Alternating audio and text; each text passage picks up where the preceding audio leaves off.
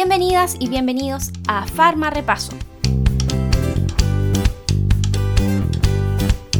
Hoy día vamos a hablar de fármacos antiácidos y fármacos citoprotectores o protectores de la mucosa gástrica.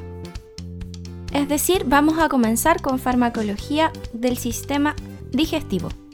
En esta categoría, dentro de los fármacos antiácidos, hay que destacar al bicarbonato de sodio, al hidróxido de aluminio, al hidróxido de magnesio y al magaldrato, que es una mezcla de estas sales de aluminio y de magnesio. Por otra parte, dentro de los citoprotectores vamos a encontrar al sucralfato y al subsalicilato de bismuto. Bueno, entonces comencemos con el farma repaso de hoy. Iniciando entonces con los antiácidos, lo primero que hay que decir de ellos es que son bases débiles y que van a reaccionar por una forma directa con los protones del ácido gástrico para dar como resultado la formación de una sal más agua. Es decir, algo importante de los antiácidos es que no van a interactuar con ningún target farmacológico, sino que simplemente, de forma directa, van a neutralizar los protones.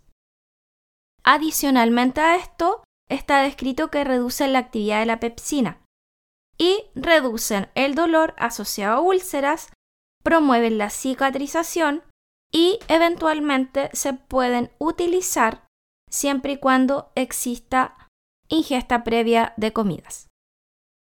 El primer fármaco que se considera sistémico y prototipo de la familia es el bicarbonato de sodio o bicarbonato sódico. La formación de la sal es cloruro de sodio más CO2. Por lo tanto, vamos a tener como efecto adverso producto de la formación de CO2 flatulencia, distensión abdominal y eructos. Se considera sistémico porque el bicarbonato difunde y se absorbe fácilmente y no debe utilizarse en tratamiento prolongado porque puede producir alcalosis metabólica. Adicionalmente a esto, si lo vemos desde el punto de vista farmacológico, al absorberse puede modificar el pH sanguíneo, lo que puede provocar interacciones a nivel de distribución y también a nivel de excreción modificando el pH de la orina, es decir, alcalinizando la orina. Se debe utilizar con precaución en pacientes que posean hipertensión arterial porque estamos administrando bicarbonato de sodio, es decir, estamos administrando un elevado contenido en ion sodio. Se considera un fármaco también de potencia elevada y, como te mencionaba anteriormente, dentro de las RAM tenemos distensión abdominal, eruptos, flatulencia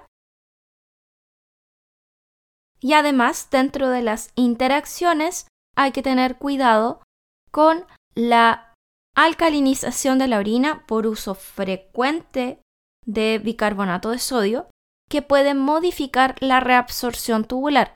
Acuérdate que la reabsorción tubular es dependiente de pH. Las otras dos sales, el hidróxido de aluminio y el hidróxido de magnesio, se consideran no sistémicas, el hidróxido de magnesio en particular no se absorbe en el tracto gastrointestinal y por la sal de magnesio que tiene un efecto osmótico a nivel intestinal se puede producir diarrea. Tiene una alta eficacia en la neutralización y usualmente se combina con la otra sal, que es hidróxido de aluminio. El hidróxido de aluminio tampoco se absorbe, y no posee tampoco efectos sistémicos. Pero por un efecto de absorción se puede producir estreñimiento. Y esta es una razón por la cual se utilizan en conjunto. Con el hidróxido de magnesio y el hidróxido de aluminio vamos a conseguir un equilibrio entre los efectos adversos intestinales. Esta sal se denomina magaldrato que es un complejo de aluminio y magnesio que evita la diarrea o el estreñimiento. Ahora, eventualmente el paciente igual podría tener cualquiera de las dos. De estos tres antiácidos es importante que consideres las interacciones farmacológicas que pueden producir todos los antiácidos. Pueden alterar por aumento del pH gástrico la absorción de fármacos ácidos y aumentar obviamente la absorción de fármacos básicos. Esto no necesariamente se va a ver reflejado en la biodisponibilidad, pero sí podríamos afirmar con seguridad que se modifica la velocidad de absorción. En el caso de los fármacos ácidos, en medio alcalino van a encontrarse preferentemente a la forma ionizada, por lo tanto les va a costar absorberse. Y en el caso de las bases débiles se van a encontrar a la forma no ionizada sin carga, por lo tanto aumentará su absorción pensando que van a encontrarse en su forma preferente para que se produzca el fenómeno de absorción. Otra interacción relevante se produce con los cationes, con el aluminio, con el magnesio, inclusive podríamos mencionar otros cationes, pero particularmente en el caso de los antiácidos, cualquiera de estos cationes puede producir un fenómeno de quelación o de formación de complejos insolubles como por ejemplo con los antibióticos de la familia de las tetraciclinas o inclusive con la digoxina. Este complejo insoluble va a impedir la absorción del fármaco y por lo tanto van a disminuir sus concentraciones plasmáticas llevando a fracaso terapéutico. Y por último, pensando en el proceso de reabsorción tubular, que se puede ver afectado, en este caso por el bicarbonato de sodio, se debería ver aumentada la excreción de fármacos ácidos débiles y disminuida la de fármacos bases débiles. Si te fijas, antiácidos es bastante sencillo, hay que saber quiénes son sistémicos y quiénes no, qué efectos adversos pueden producir y por supuesto el potencial de interacciones farmacológicas. Es por esta razón que se recomienda separar por al menos dos horas la administración de otros medicamentos. Pasemos entonces a los fármacos llamados citoprotectores. Los fármacos llamados citoprotectores, donde se encuentra el sucralfato y el subsalicilato de bismuto, tienen una especie de mecanismo en común, porque ambos se adhieren de forma bastante específica a los cráteres de las úlceras. Partamos por el sucralfato. El sucralfato es una sal de sacarosa formada por hidróxido de aluminio. Por lo tanto, como acabamos de ver, el aluminio puede producir estreñimiento y es uno de los efectos adversos característicos del sucralfato. Bueno, esta sal de sacarosa forma una pasta en presencia de protones que se une selectivamente a las erosiones por alrededor de un tiempo de hasta 6 horas. Se cree que esta pasta de carga negativa se une a las proteínas con carga positiva que se encuentran en la base de la úlcera o en la base de la erosión. Y además se cree que estimulan la secreción de bicarbonato y la secreción de prostaglandinas. Por lo tanto, el sucralfato va a ser un coayudante bastante utilizado en hemorragias asociadas a estrés, úlceras gastroesofágicas activas, principalmente para aliviar las molestias que éstas puedan ocasionar. El sucralfato debe administrarse con estómago vacío o por lo menos una hora antes de las comidas. Y su RAM más frecuente es el estreñimiento.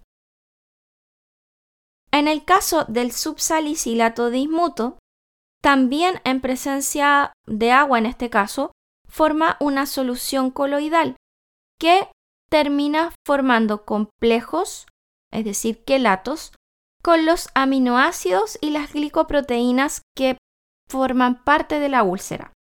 Es una molécula de alta afinidad por las úlceras, al igual que el sucralfato, y que también forma una barrera física. Se cree, al igual que el sucralfato, que estimulan la síntesis de prostaglandinas y la producción y secreción de bicarbonato. En los tratamientos de erradicación por Helicobacter pylori también se utiliza el subsalicilato de bismuto porque también se ha descrito cierta actividad antibacteriana frente a este microorganismo que es el Helicobacter pylori. Una cosa que hay que decirle a los pacientes respecto al subsalicilato de bismuto es que se puede oscurecer las heces y la lengua producto del uso frecuente. Bien, eso ha sido entonces todo por el capítulo de hoy relacionado con antiácidos y citoprotectores. ¿Quieres farma repasar con tu cuaderno? Realiza una tabla comparativa entre los antiácidos sistémicos y no sistémicos. Explica por qué se utiliza la asociación de hidróxido de aluminio en conjunto con hidróxido de magnesio. Explica por qué se deben separar las administraciones de antiácidos frente a otros medicamentos ácidos o bases débiles. Averigua qué sucederá si un paciente consume de forma conjunta digoxina con un antiácido, sulfato ferroso o hierro con un antiácido y levotirosina con un antiácido. Bien, estamos llegando al final del farma repaso del día de hoy y al próximo capítulo veremos fármacos antisecretores. Espero que tengas una muy buena jornada. Nos vemos.